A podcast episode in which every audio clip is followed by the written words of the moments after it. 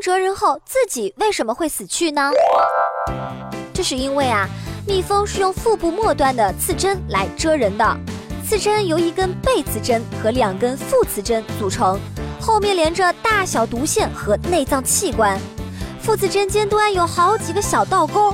当蜜蜂刺针遮入皮肤，再拔出刺针时，由于一端勾住皮肤，刺针会连同一部分内脏也一起拉出来，这时蜜蜂就会死去。